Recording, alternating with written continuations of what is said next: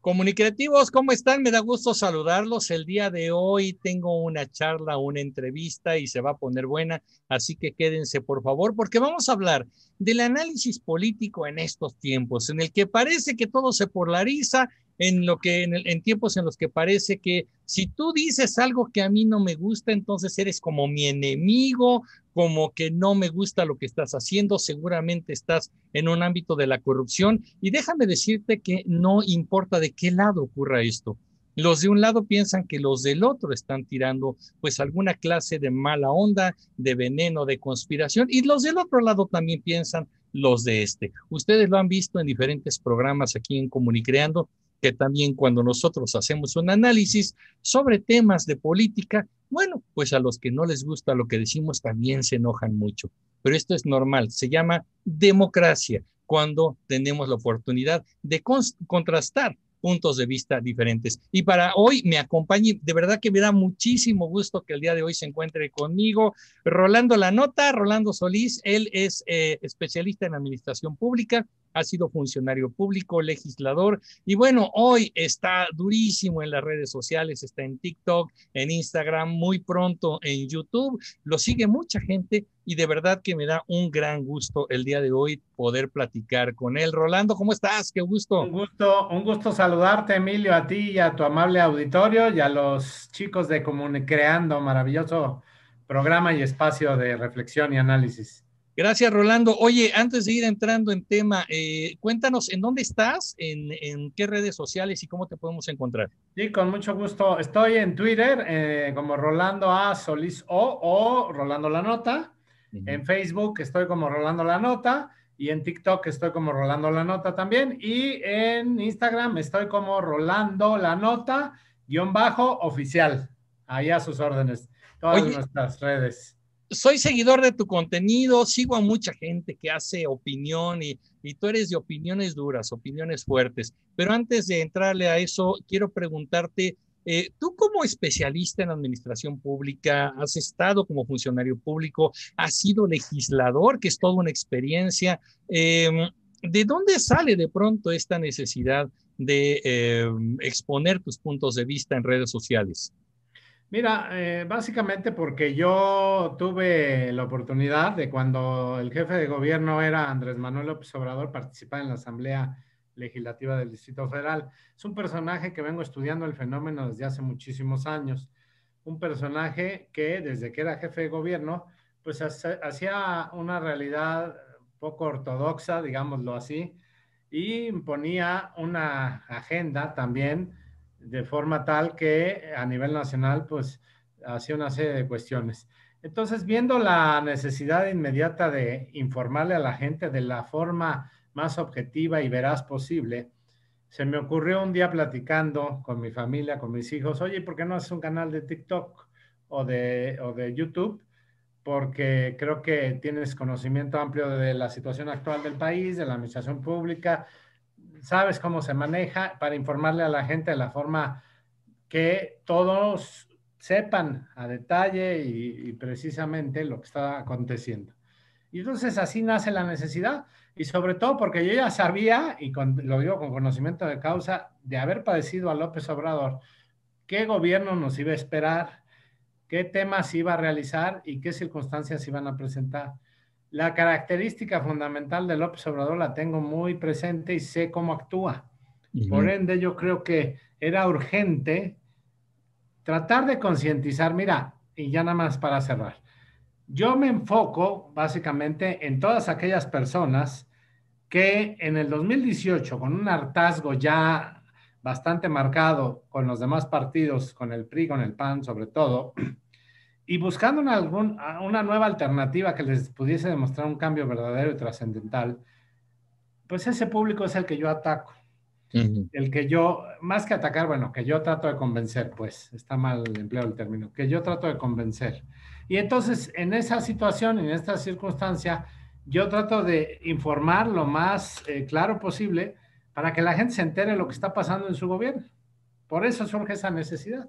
Y, aquí viene todo este tema, porque las redes sociales nos permiten a todos eh, difundir opiniones, comunicación, datos, información. Y, aquí creo yo que viene todo este asunto. ¿Qué tan fácil o qué tan difícil es en estos momentos, en estos tiempos, difundir opiniones, eh, logrando, no sé, tú dices interesante, llegar, convencer, abarcar a estas personas, pero qué tan difícil se pone esta labor cuando también eh, hay gente que no le gusta lo que dices y entonces viene un ataque o viene un contraste o, vienen pues hasta insultos, ¿no? ¿Qué tanto se te ha dificultado esta situación? Mira, al principio sí batallé bastante, sobre todo con el hate, que ahora este término, este término tecnicismo que le llaman, con el odio de algunos seguidores. Gradualmente y conforme han visto mis videos, he ido abordando las circunstancias de lo que está pasando. Sobre todo tratar de ser lo más objetivo. Yo no subo nada si no estoy convencido de lo que está subiéndose. Es decir, que es veraz, que tiene todas las características para informarse correctamente y que podemos confiar que cuando yo lo diga es una cosa que está sucediendo en el gobierno de Andrés Manuel. Conforme ha ido pasando el tiempo, se ha ido facilitando más las cosas. Hoy en los comentarios ya veo mucho menos gente, inclusive gente que ya se arrepintió de haber votado por López Obrador y de haber participado en, inclusive en su campaña, ya se dio cuenta de la clase de personaje que es y de presidente que es. Entonces la gente ya decidió pues cambiar. Por eso yo decía, de los 30 millones de votos que recibió, 15 millones son de la clase media esa clase media, pues decepcionada de los demás partidos, le quiso dar una oportunidad que es muy válido. Hoy ya se dieron cuenta y ya hubo un desencanto marcado, permanente, de lo que está sucediendo en la actualidad. Entonces, ese es el mercado que yo me enfoco, a la gente que trato de informar. Y de alguna manera, entonces, el enfoque de tu información y de tu análisis es todas las noticias que giran en torno al presidente López Obrador digámoslo que en general al gobierno de la República, al gobierno federal, eh, las ocurrencias, la serie de sandeces, las malas y pésimas decisiones, el, mal manejo de la pandemia, los muertos de López, una serie de temas, pues que nos ha ido muy mal. Yo, como les digo, o sea, yo no miento, nada más hay una cuestión que todos sabemos, que tú debes de conocer perfectamente, que se llama indicadores que son los números, las estadísticas, las cifras de un gobierno. Afortunadamente tenemos todavía, todavía, y lo dejo con, con énfasis, instituciones autónomas como el INEGI o el Coneval, que todavía pueden informarnos a detalle. Pero si no sucediese que fueran autónomas, tenemos organismos internacionales o organismos de la sociedad civil que nos permiten saber cómo va el gobierno, como Mexicanos contra la Corrupción, como el Instituto Mexicano de la Competitividad, y otros tantos que evalúan este gobierno. Y a raíz de ese análisis, pues es desastroso lo que está pasando. Eh, fíjate que hace poco hice yo un en vivo con la comunidad comunicativa hablando alrededor del tercer informe eh, del presidente, que decíamos que además él hace informes cada que encuentra ahí una coyuntura, ¿no? Eh, y decíamos que, bueno, había un discurso como repetitivo, seguía platicando cosas eh, que había dicho quizá en el primer informe, eh, y sobre todo, una cosa que a mí me llamó mucho la atención es que el presidente hablaba de cosas que no pasaron. ¿no? No ha ocurrido un, una revuelta social gracias a la paz. Es muy chistoso que informes acerca de lo que no pasa, ¿no? Eh, ¿Cuál es tu evaluación? Yo sé que es un poco más tarde, entramos ya a las fiestas patrias, han pasado eh, varios días ya de ese informe, pero ¿cuál es el balance que tú das acerca del discurso y la realidad? Pues mira, hubo datos no precisos y mentiras que dijo en ese, en ese informe. Eh, hay una consultora que se llama SPIN, una consultora muy seria, la cual constantemente ha estado evaluando el desempeño y sobre todo las afirmaciones no verdaderas que hace el presidente López. Más o menos son 60 en promedio al día, las cuales no son muy claras o no son muy certeras, ¿no? Entonces, tenemos un problema de inicio de credibilidad. Y luego, presumir un logro como las remesas, que básicamente o claramente es, es un envío de los mexicanos que no viendo las oportunidades que se deben de desarrollar en cualquier país para tener un desenvolvimiento claro de, de, su vida para mantener a sus familias, pues tienen que cruzar la frontera. O inclusive en temas de seguridad, que en sus comunidades hay un problema grave de narcotráfico que se ha agravado, agravado constantemente en este gobierno y que pues deciden huir y tomar como logro el envío de las remesas, pues me parece una vacilada. No puedes tomar un logro que no es tuyo de inicio y de suyo, ¿no? Claro. Además de una serie de imprecisiones, yo creo que salvo los proyectos faraónicos donde se está gastando un dineral, que es el tren falla, es decir, el tren Maya, dos bombas, que es dos, dos bocas, la refinería, y por supuesto la central avionera a un costado de la bodega horrera, pues entonces no hay nada que resaltar, salvo la, la carreterita esta que hicieron habitantes en Oaxaca, con su amigo priista Murat. Y bueno, pues, ¿qué pasó con esa carreterita? Pues se desprendió en la primera lluvia que hubo, ¿no? Cuando Rolando, los especialistas. Así es. Fíjate. No hay nada que presumir, Emilio, nada. Justamente lo que te quiero preguntar, hace no sé cuánto tiempo, habrá sido la semana pasada, Rolando, tuviste un en vivo. Me acuerdo que yo eh, estaba viendo TikTok y de pronto vi, ay, Rolando está en vivo. Ya eran casi la medianoche, me acuerdo. Tú ya te estabas despidiendo y de pronto empezó como un debate muy fuerte y te pusiste a debatir con gente. Yo ya no me pude quedar más tarde, quién sabe hasta qué habrás terminado tu en vivo.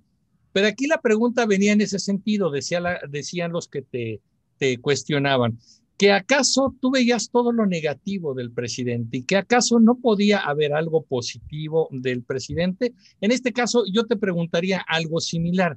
Es decir, eh, no tiene una sola palomita el presidente, podríamos escarbarle un poco y decir, miren, por este lado no va tan mal o por este lado la verdad es que sí acertó, sí va bien en un, en un ámbito de encontrar esa objetividad y encontrar eh, algún resquicio en el que diga uno, bueno, pues el presidente por aquí sí, sí le está dando bien, sí se dio cuenta de las cosas. ¿Podemos encontrar una palomita al presidente?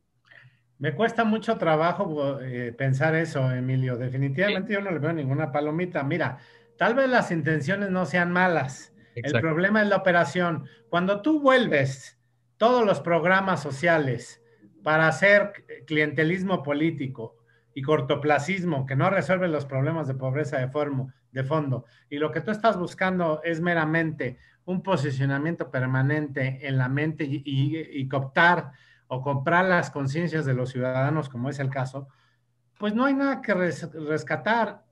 cuando fue jefe de gobierno fue un gobierno de mediocridad, de improvisación, de ocurrencias, una serie de cuestiones que se estuvieron presentando como los famosos bandos ejecutivos, que los legisladores de oposición le estábamos diciendo constantemente que no era posible que un ejecutivo pudiese pasar por encima de las leyes de la ciudad pues, sus famosos bandos.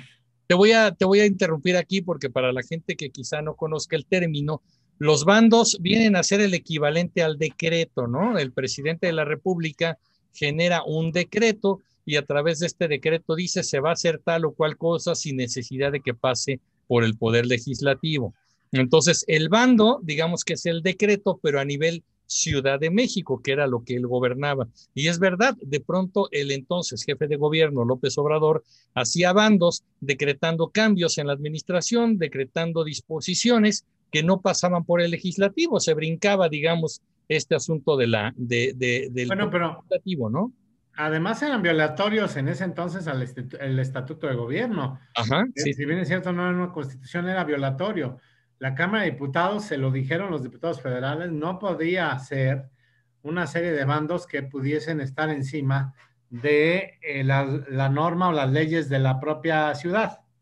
Entonces, yo viendo esta situación, no encuentro hoy día, mira, Sembrando Vida pudo haber sido un buen programa, pero lamentablemente las personas están quemando sus propias parcelas y están deforestando más por el hecho de que van a recibir el apoyo de forma clientelar, evitando así que crezca la, fauna que se busca que, deba de crecer. O jóvenes construyendo el futuro. Vemos penosamente a los famosos ninis recibiendo el apoyo y gastándoselo en Electra, un negocio redondo para Ricardo Salinas Pliego y su amigo López Obrador, porque les paga con Banco Azteca y ahí mismo se endrogan para sacar una motocicleta o para sacar una bici o inclusive para comprar pues alcohol o algunas bebidas. Entonces, no ha funcionado correctamente. No es posible que hay un proverbio chino que tú debes de conocer muy claro, que es el principio de subsidiariedad.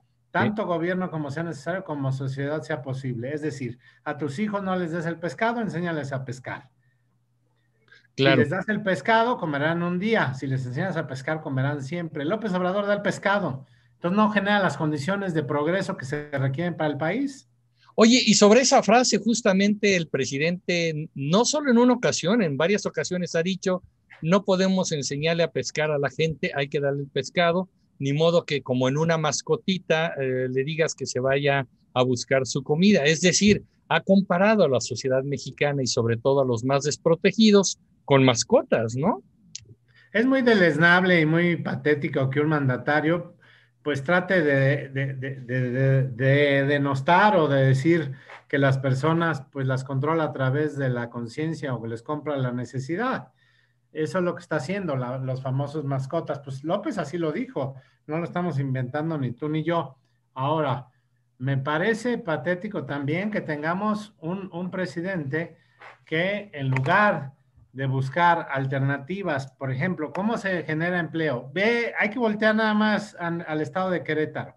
El estado de Querétaro hoy día, al igual que Guanajuato, aunque no nos guste, Guanajuato trae un problema grave de inseguridad. Sí. Pero Querétaro, bueno, salvo eso, pero es un estado de mucho empleo, de mucho progreso. Ambos estados están por arriba en el Producto Interno Bruto de la media nacional. Son los que más generan y generan oportunidades, atraen inversión extranjera. Lo mismo ya llegaron franceses a invertir, italianos, en corporativos grandes. Eso es lo que ha hecho Pancho Domínguez y ahora seguramente continuará Mauricio Curi. ¿Qué es lo que está pasando? Que aquí nos está generando eso. Esas son las condiciones. No puedes decirle a una gente, ay, te doy el dinero y haz lo que quieras con ella, porque entonces la vuelves, vuelves a las personas sin unas personas pues eh, que no participan socialmente y no generan un progreso. Pero además desgastamos la economía nacional, ¿no, Rolando? Porque el dinero no sale de una mina, ¿no? No sale de las plantas, no estás cultivando dinero de los árboles frutales, sale de los impuestos que pagamos todos. Y si no hay industria, si no hay comercio, si no hay negocios, no hay impuestos que recaudar y por lo tanto se puede acabar la bolsa, ¿no? La bolsa de la riqueza. Claro, a ver, es que vuelvo a lo mismo, el ICR y una serie de cuestiones eh, yo no sé, es una cuestión de dogma y de fanatismo de López.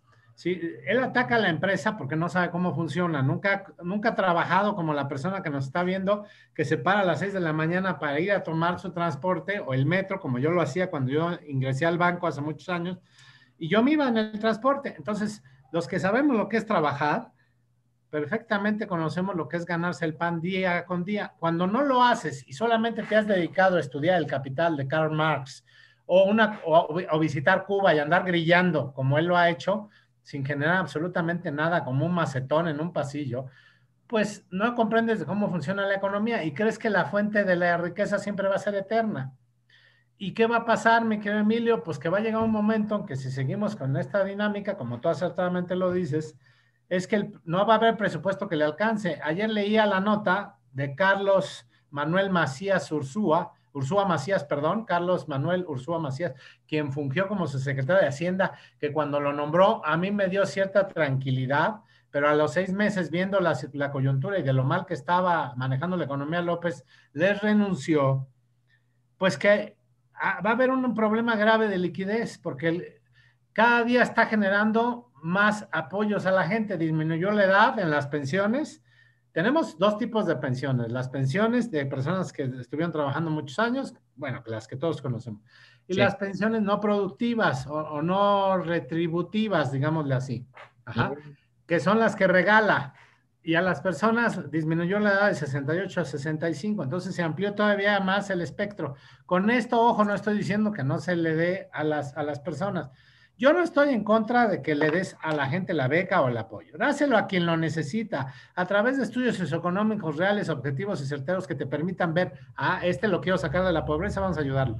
Pero ¿qué dice el Coneval, Emilio? Hay cuatro millones de nuevos pobres. ¿Qué dice el UNAM a través del programa universitario de estudios metropolitanos? Ya generó 16 nuevos millones de nuevos pobres. Entonces, no están funcionando los programas de López. Oye, Rolando, y, y, aquí hay un punto importante. Yo me pregunto si esto también forma parte de una ideología o de una, un grupo de personas que piensan de la misma manera. Fíjate, yo recuerdo, estando joven, cuando yo veía al ingeniero Cuauhtémoc Cárdenas Solórzano estar en, en campañas, no olvidemos que él también se aventó sus dos o tres campañas presidenciales también. Él también quería llegar a como de lugar a ser presidente. Fue tres veces candidato, sí. sí. Exacto. Y él también hablaba de cosas y de fórmulas que parecían mágicas en ese entonces, ¿no? Eh, iba a progresar la economía, iba a haber más recursos en el Estado sin que hubiera un aumento de impuestos, sin que hubiera un aumento de deuda y no importando que no hubiera más gente trabajando, vaya, llevar los beneficios a todo el mundo. Muchos nos preguntábamos en ese entonces, bueno, si no vas a recaudar más impuestos, si no vas a tener una deuda y no vas a impulsar a la industria, este, a los negocios, porque no iba por ahí tampoco. Entonces, ¿cómo le haces para tener dinero? Es decir, esto es una corriente de pensamiento. A lo mejor estamos, estamos hablando del presidente López Obrador como un individuo, pero ¿será que hay un grupo de gente que piensa de esta manera? Y creo yo que tampoco es tan joven, ¿no? Mira, Cuauhtémoc Cárdenas hoy día, si hubiese sido presidente, hubiese sido mucho más moderado de lo que es López Obrador. López Obrador trae una escuela de chavismo puro, de, de, de castrismo puro. Ajá. Mira, claro que hay una ideología atrás de López Obrador. Tú ves el discurso de López muy similar y cuando dice, yo ya no me pertenezco, le, le, me per soy del pueblo de México, y ves el discurso de Chávez, es exactamente lo mismo, el mismo discurso. Claro. O tú estás con Chávez, estás contra Chávez. ¿Y qué dijo López? ¿Estás con, con, la transformación o estás contra la transformación? Igual que Castro y todos lo hicieron. Y esa ideología se llama penosamente y preocupante el Foro de San Paulo, que todos sabemos que ahora se convirtió en el Foro de Puebla, Ajá, en la ciudad de Puebla, donde se reunieron. Entonces, ¿Cuál es la, el objetivo de, esta, de este foro? Bueno, es muy simple, Emilio. Mira, los populistas cuando lleguen, llegan al poder eh, quieren tanto a los pobres que los multiplican, y eso lo dijo un filósofo y sociólogo y politólogo argentino, no lo dijo Gloria Álvarez. Pero, bueno, la realidad es que, que ahorita no recuerdo el nombre, pero eh, el asunto es que tenemos un problema grave de que el objetivo real no es llegar a construir, no generar oportunidades. Mira, los populistas te rompen las piernas, es decir, te hacen pobre. Luego te dan las muletas, es decir, te dan el dinero. Y luego te siguen dando algunos apoyitos para que vivas eternamente agradecido con ellos. Generan más pobres. Ese es el objetivo del Foro de San Paulo, generar más pobres para controlar más a las masas. Oye, Rolando, pero a ver, aquí yo quiero hacerte dos preguntas, porque sí. seguramente a estas alturas ya tenemos gente enojada y seguramente estarán pensando, a ver, lo que pasa es que entonces este enfoque de, de reclamar o más bien de, de, criticar todo lo que hace el presidente es una de dos, que además es un, algo eh, con lo que yo me opongo muchísimo y por eso tengo a Chayo aquí atrás de mí, porque hay dos fórmulas muy simplistas de combatir este argumento. Se critica al presidente una de dos, porque está recibiendo dinero de los intereses de alguien, o dos, porque tú quieres que regrese la corrupción de antes. Aquí la pregunta es, ¿por qué es sano, mm, y que tú nos lo digas, ¿por qué es sano, saludable hacer estos análisis que aunque pueden resultar fuertes, también son parte de, de, estar con los ojos abiertos los ciudadanos. ¿Por qué es importante hacer este tipo de análisis? ¿Y qué le dirías a la gente que dice, no, yo no me meto en política, esa es una cosa como de ellos. La política es asunto de los políticos y yo, mira, mejor en esos asuntos no me meto. Mira, en todas las democracias modernas del mundo, incluyendo España, incluyendo eh, eh, el sistema, pues los sistemas democráticos de Alemania o de Inglaterra, pues los primeros ministros o los propios presidentes o mandatarios van a comparecer constantemente ante los diputados y legisladores de oposición. Entonces, este es un ejercicio democrático que se exige en todas las democracias, o sea, el debate. No, ahora, ni chayotero, ni por supuesto que extraño alguna otra política. Sí extraño el progreso que teníamos anteriormente y el crecimiento que teníamos. No estábamos en Suiza, como luego pretenden hacernos creer los seguidores de López Obrador, pero sí traíamos un crecimiento sostenido y había cierto progreso en el país, y había instituciones sólidas, y había seguro popular, había estancias infantiles, había tratamientos contra el cáncer, había Fonden, había una serie de cosas que hoy ha desaparecido. Ajá.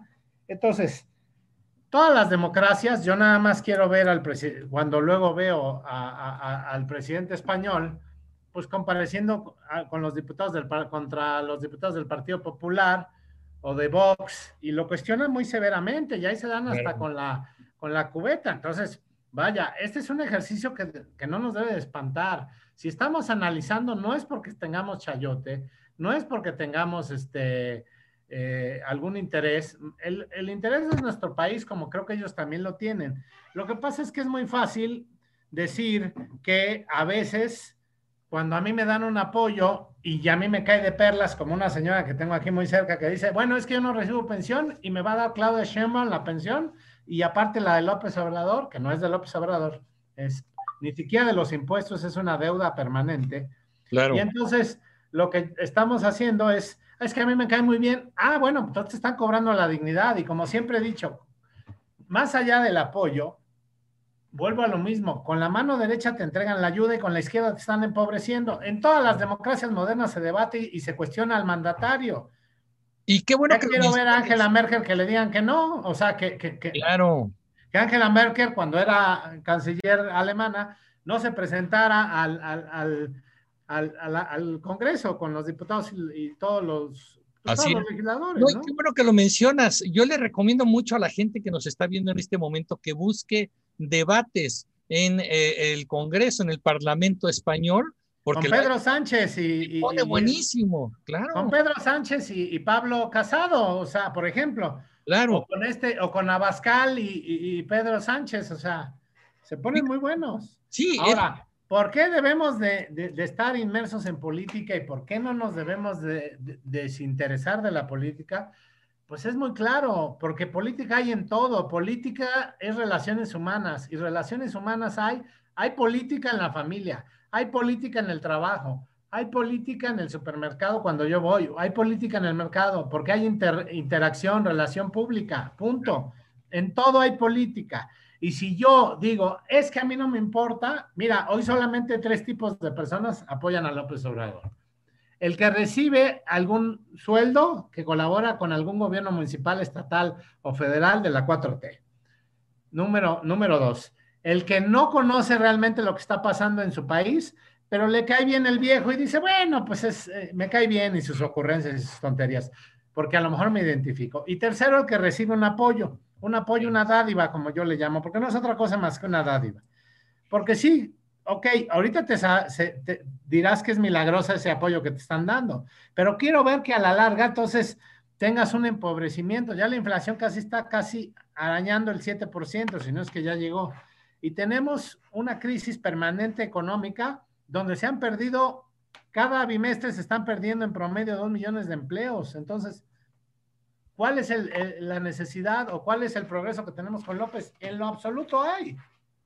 Oye, y, sobre el tema, hablando de la oposición, eh, me gustaría nada más escuchar tu punto de vista de dos aspectos de la oposición. Yo he dicho en estos momentos, y creo que es opinión de muchas personas, que la oposición no ha logrado generar un posicionamiento real de a de veras una propuesta, una alternativa. Sigue perdida la oposición. Yo no sé si por falta eh, de, aptitudes o porque no quieren meterse en broncas, no sé, no sé qué está pasando ahí. Pero sobre todo, y sí me interesa tu opinión ahí, ¿qué opinas de la reunión de estos senadores del PAN con el grupo Vox, un grupo eh, radical de ultraderecha, ahí en el, en el Senado de la República, que bueno, se ganó todas las críticas posibles y le sirvieron un platito en bandeja de, plata a pues los apoyadores del presidente eh, López Obrador. ¿Qué opinas de esta reunión? Mira, me parece que efectivamente se exageró sobremanera. Si nosotros vemos y analizamos eh, la, la, cuestión o la realidad de la Carta de Madrid, que es el documento que vino propiamente a que lo signaran algunos, algunos legisladores de, de varios países y haciendo una gira, pues me parece que se exagera un poco eh, la cuestión, porque la Carta de Madrid lo único que habla es de democracia, de libertades y de que se respete el voto popular y prácticamente se le está cerrando la, puerta al populismo. Que sí, que Vox tiene algunas cuestiones que algunos llaman homofóbicos. Si ser homofóbico es eh, defender a la familia, bueno, pues anótenme y, yo la defiendo, o sea, o defender la vida en todas sus manifestaciones, pues yo también la defiendo. Yo estoy a favor de la vida y estoy en contra del aborto en todas sus manifestaciones. O sea, no podemos generalizar. Nadie, incluyendo de los propios panistas que se escandalizaron, ay, yo me deslindo. A ver, ¿y por qué no se deslindan cuando algunos propios panistas o opositores del régimen, de repente apoyan la ideología de género y la perversidad de decir hoy me siento gaviota y hoy voy a ser una gaviota, hoy me siento perrito y voy a ser un perrito y me disfrazo como tal. Esa es la perversidad de, la ideología de género. ¿O por qué López Obrador utilizó eso? Bueno, hagamos un, un fiel de la balanza. ¿Qué es peor? Abascal, que promueve la vida y está a favor de la familia tradicional y que está pidiendo que se respeten las libertades democráticas en un país, o un dictador que tiene sumido a su pueblo en una crisis interminable después de sesenta y tantos años de los hermanos Castro, de castrismo, como es Díaz Canel, que ya viene con López Obrador a hacer las fiestas patrias que no sé qué viene a festejar, cuando no tiene independencia su propio pueblo y lo tiene sumido en la miseria, en una crisis interminable y en una prostitución permanente.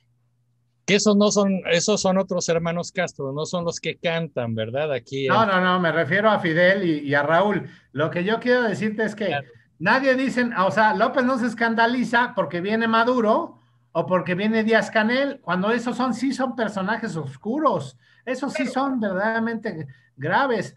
Y perdón, yo, si fuera legislador, a mí no me hubiese tenido y no me hubiese arrepentido de haber signado un documento de la Carta de Madrid y de haber saludado a, a Bascal, el presidente Vox.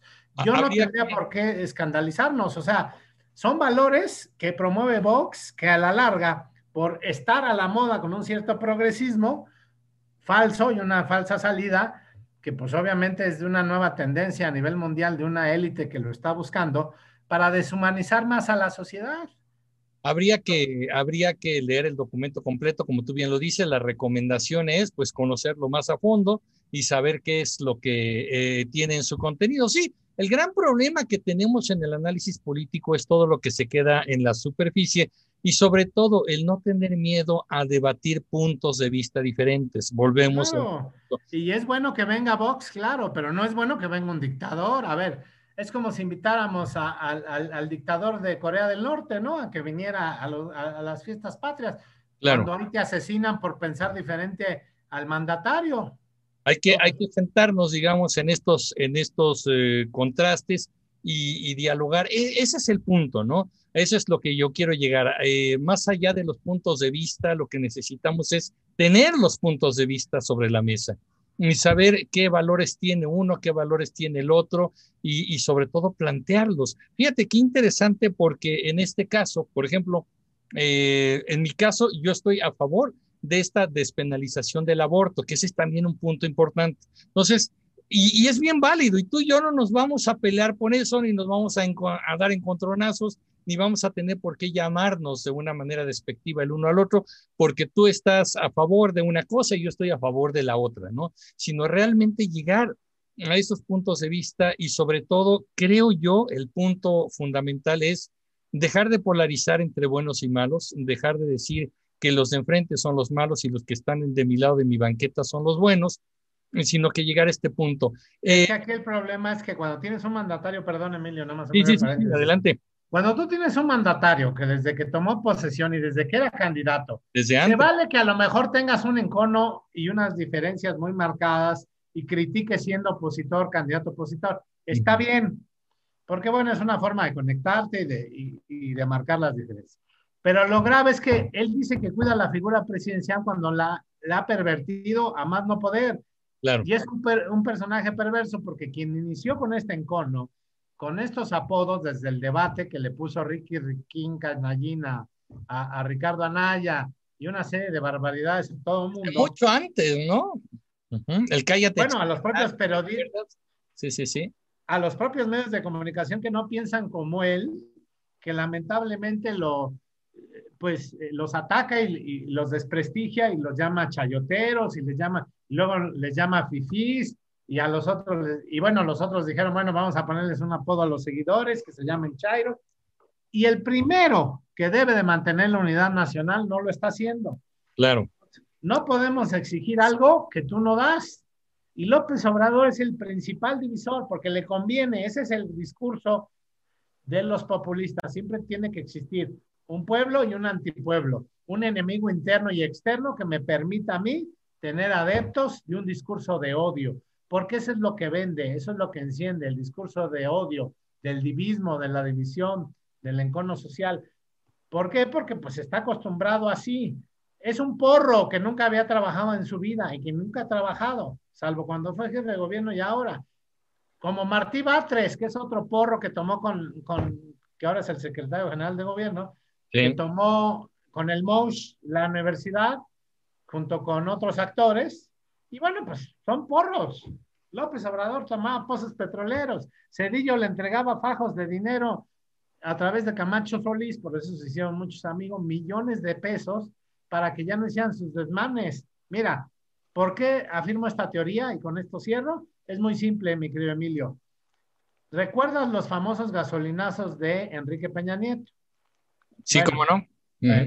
¿Te acuerdas que había una serie de desmanes, saqueo a tiendas, eh, violaciones a la, a, la, a, la, pues a la propiedad privada, inclusive se iban a las gasolinerías a hacer desmanes, a robarlas y a la rapiña, ¿te acuerdas? Sí, cómo no. Bueno, pues hoy déjame decirte que el crecimiento de la gasolina ha estado mucho más acelerado que con, con Peña.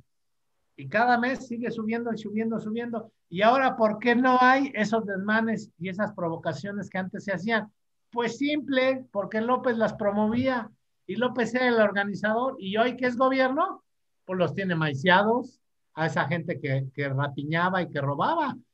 Entonces, ¿por qué sostengo esta teoría? Pues porque es, es así, están acostumbrados a hacer, a, hacer, a, vandalizar. Cuando le dijo a la gente, bueno, si tienen necesidad, roben, pero poquito. O como le dice al crimen organizado, abrazos, no balazos, y mientras que tengo 100 mil muertos rompiendo todos los récords que hasta Jorge Ramos se lo puede decir en su cara, y entonces, un día después de la elección, a todos los cárteles y en especial a su consentido, que es el de Sinaloa, le dice, ay, qué bien se portaron, gracias, qué bueno. Mientras Héctor de Mauleón, en su columna de ayer del Universal, por cierto, denuncia que en Sinaloa raptaron, secuestraron y en todo el país, curiosamente todo el Pacífico mexicano, es la ruta de trasriego de droga hacia Estados Unidos, no hay más, es la ruta de trasriego Qué casualidad que Morena ganó toda esa zona del Pacífico. Hay que buscar ese artículo, está bueno.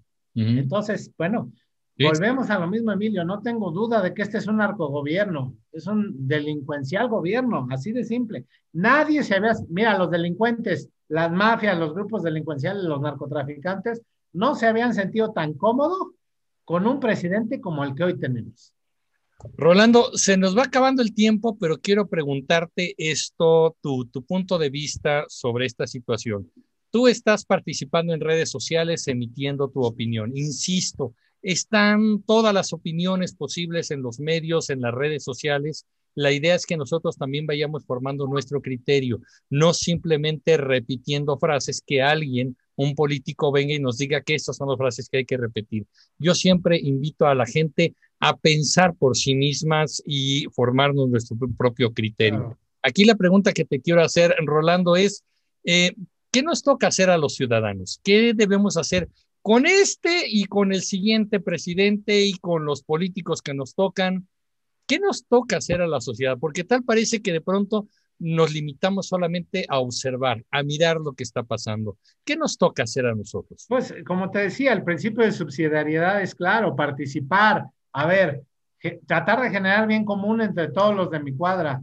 Si, por ejemplo, asaltan constantemente en mi cuadra, bueno, pues yo voy a buscar la forma de que tengamos seguridad, luminarias. Eso es bien común.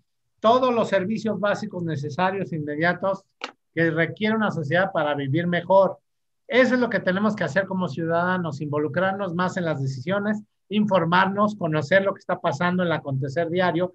No necesita ser experto de economía, no necesitas ser experto en todas las materias para que pues, te puedas involucrar, pero sí puedes participar e informarte de lo que está pasando. Mira, Por ejemplo, y pongo claramente el dedo en la llaga, la peligrosidad de que llegue Arturo Herrera al Banco de México.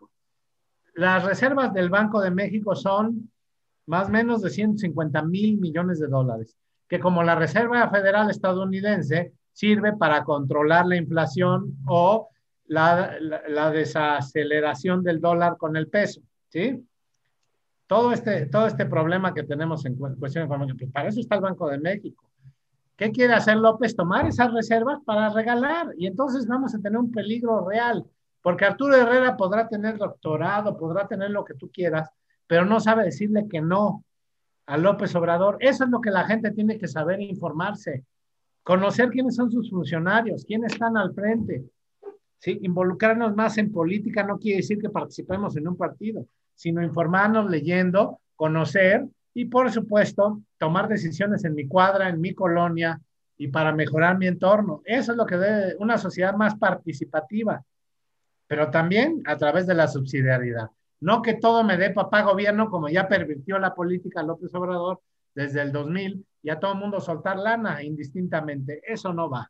Así es. Rolando, muchísimas gracias. Solamente, eh, por favor, repítenos tus redes sociales. Con mucho gusto, Emilio. También creo que vas a estar pronto en YouTube. También te vamos a tener por este lado. Así que me da muchísimo gusto. Rolando, compártenos los puntos de contacto es, eh, bueno, en Facebook es Rolando La Nota, en Twitter es Rolando A. Solís O, que es Rolando La Nota también, en Twitter. En TikTok es Rolando La Nota, en Instagram es Rolando La Nota guion bajo oficial. Y próximamente, aprovechando el apoyo de Emilio, estaremos en nuestro, yo creo que a, a, finales de octubre, principios de noviembre, ya tenemos nuestro canal de YouTube. Y también vamos a abrir ya nuestra página, nuestra página de fans más clara y más más importante en, Facebook. A tus órdenes, Emilio, un saludo a tu amable auditorio.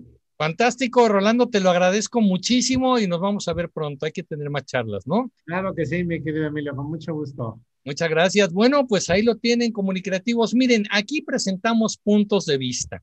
Justamente de eso se trata, de dialogar, presentar e incluso de debatir, porque además el, el debate no es quién gana o quién pierde, quién tiene la razón o no, sino justamente es presentar estos puntos de vista e insisto, nosotros formarnos un criterio y como nos ha invitado Rolando, participar nosotros también, incluso platicándolo en casa. Yo estoy en contra de que de política no se debe de hablar, bueno, se tiene que hablar y mucho, porque lo que nos pasa en la vida cotidiana, muchas de estas cosas las está decidiendo un político. Claro. Los precios, eh, nuestros salarios. Eh, es más, el cambio de sentido de una calle donde vivimos la está decidiendo un político. Así que no podemos quedarnos en la pasividad. Así que de verdad, Rolando, muchas gracias nuevamente por un placer, Emilio. Este, esta charla y ojalá nos veamos pronto. Primero.